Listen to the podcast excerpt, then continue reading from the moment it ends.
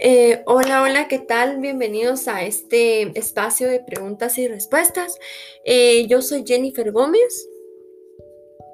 Y yo me llamo Susan y este es nuestro primer podcast. Eso, la verdad que estamos muy felices porque es algo que pues salió de, de la nada.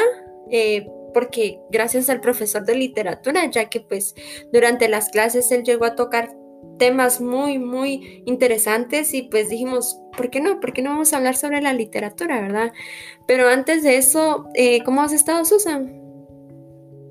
La verdad, por lo mismo de la pandemia he estado muy aburrida y por lo mismo me he estado, ha estado llamándome la atención mucho la literatura y siento que es algo que me ha estado gustando y me he estado enfocando en lo mismo. ¿Y tú cómo estás? Pues yo estoy muy, muy bien, gracias a Dios, así con lo tuyo, ¿verdad? También creo que la literatura ha sido un enfoque para mí y donde puedo tener mi mente ocupada. Eh, ¿Qué tal, mirado? Te voy a hacer unas preguntas. ¿Te has enamorado alguna vez? La verdad es que no. Oh, mira, la verdad que creo que no has vivido la magia del amor. Yo la verdad que sí me he llegado a enamorar y por ello, ¿te recuerdas? Habíamos quedado a investigar a dos personajes. Eh, no sé si tú has escuchado a Romeo y Julieta. Sí, la, esa es la obra de, de William Shakespeare. Exacto.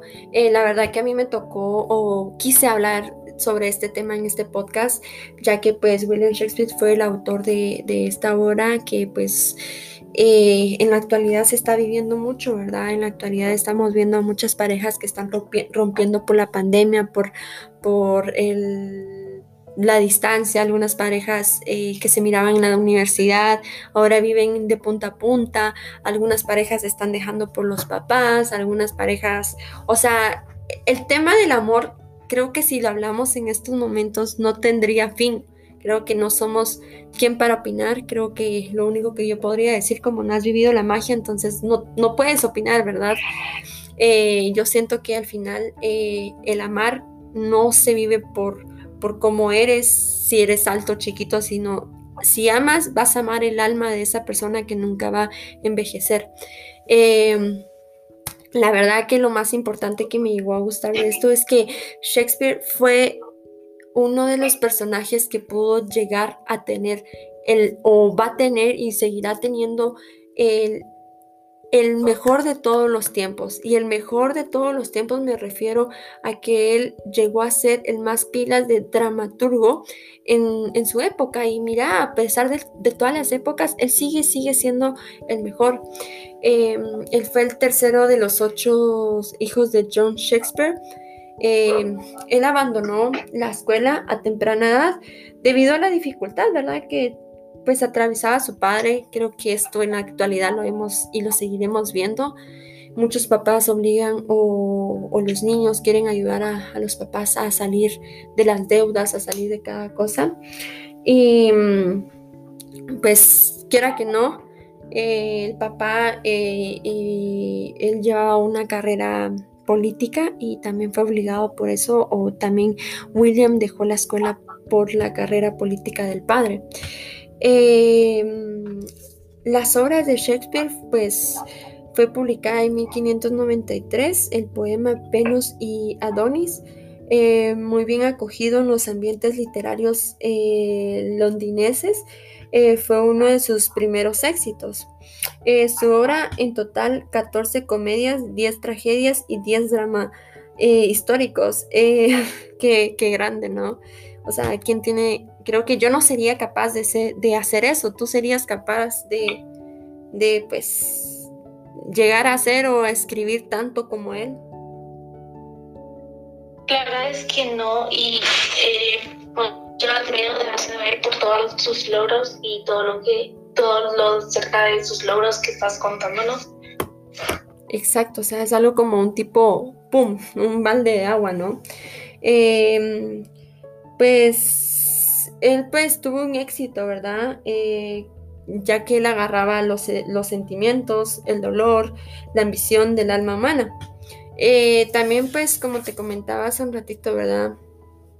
Creo que él pudo llegar a tocar los corazones de cada persona Y por ello vamos a hacer algunas preguntas, ¿no? Tú, tú me puedes hacer las preguntas que nos dejó, nos dejaron. Sí, claro, eh, nosotros en nuestro Instagram dejamos un, un cuadro para que nos hicieran preguntas y nosotros tratar de responderlas. Y la primera es, ¿cuáles de las dos obras de Shakespeare están escritas enteramente en verso? Eh, pues es Ricardo II y Rey Juan. Eh, creo que esto lo preguntó Juan-11. Em, la, segunda, la segunda pregunta, por favor. Em, ¿Cuál es la ubicación de la tumba de Shakespeare? Eh, uf, eso nos costó, la verdad. Eh, Migdalia.012 es la, la respuesta es Iglesia de la Santísima Trinidad en Stanford. Eh, vamos a hacer, por el tiempo, vamos a hacer como cuatro preguntas. Eh, la segunda, en la tercera, perdón. Um, la tercera pregunta es, ¿cómo se llamaba la esposa de Shakespeare? Ah, eh, Annie, eh, bueno, lo que yo sabía, eh, lo que sé, se llama Annie, pues también en su matrimonio, ¿verdad? Creo que nadie lo preguntó, pero en el matrimonio ellos tuvieron problemas y pues por eso se dudaba de la sexualidad de William. creo que hasta acá lo vamos a dejar porque nos toca el otro tema, ¿no? Tu tema, Susan. Um, sí, y vamos a hablar acerca sobre otra persona que se llama Miguel de Cervantes. Pues más que nada él era un escritor más célebre de la literatura española. Él era uno de los mejores, de los más grandes de la literatura universal y su, su obra más reconocida o más exitosa de, de él fueron los es el ingenioso Hidalgo Don Quijote de la Mancha, que trata acerca sobre, pues más que nada narra sobre aventuras de Alonso Quijano, un, un hidalgo pobre que de tanto leer novelas de caballería acababa... Eh, perdón, que, perdón que te interrumpa. Eh, la verdad que el profe, o sea, diferentes profesores que hemos tenido de literatura, creo que han tocado mucho este tema de eh, el Quijote, mencionaste, ¿no?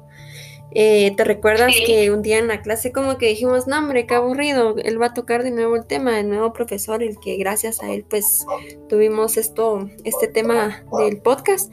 La verdad que él tiene esa capacidad de poder explicar cada hora y la capacidad de poder como que interactuar o meterse al papel, ¿no? De este Quijote. Sí, exacto. Ah, ahora sigue, perdón si te interrumpí. Está bien, y pues, pues habla sobre un hidalgo pobre que de tanto leer novelas de caballería acaba enloqueciendo y creyendo ser un caballero andante y asimismo nombrándose Don Quijote de la Mancha y pues les hablaré un poco sobre Miguel de Cervantes, que él era el cuarto de los siete hijos de, y su padre se llamaba Rodrigo de Cervantes. Y pues nada, él llegó a ser una persona muy reconocida por sus grandes obras. Y no sé si podemos pasar a las preguntas. Exacto, em, te voy a hacer unas pocas preguntas por el tiempo. Eh, dice, em, ¿por qué motivó eh, que se marchara a Italia? Ah, pues creo que cuando él cumplió 20, eh, abandonó España para abrirse a un camino en Roma, pues es donde él estuvo al servicio de la cadena de Giulio y pues participó en la batalla de Lepanto. Sí, eh, perdió la mano en la batalla de Lepanto. Sí, ¿verdad? Sí, pues hablan que durante la batalla recibió dos disparos en uno en el pecho y otro en la mano izquierda. Ok, creo que solo pero, eh, ¿Sí? Sí. Eh, creo que solo estás... Y, pero... Creo que solo estas preguntas nos están dejando nuestros queridos eh, seguidores. Queremos recalcar que las preguntas fueron hechas por nuestro público, no por nosotros. Dejamos un cuadrito de preguntas en Instagram ya por el tiempo pues vamos a dejar esto acá. Gracias Susan, de verdad gracias por tu apoyo. Espero que les haya gustado y pues nada, feliz noche o feliz día cuando lo escuchen, ¿no Susan? ¿Te puedes despedir? Claro, que tengan un buen día y espero que hayan podido disfrutar este podcast y que les haya podido ayudar en algo. Exacto. Eh, la verdad que no lo quisimos ser muy pesado ni tan como que de mucha información, sino tocar lo más importante y lo que sabemos que les puede llegar a gustar. Espero que escuchen los demás podcasts que vamos a publicar y pues vamos a hablar de diferentes temas. Eh, gracias por estar en el espacio de preguntas y respuestas y nos vemos a la próxima.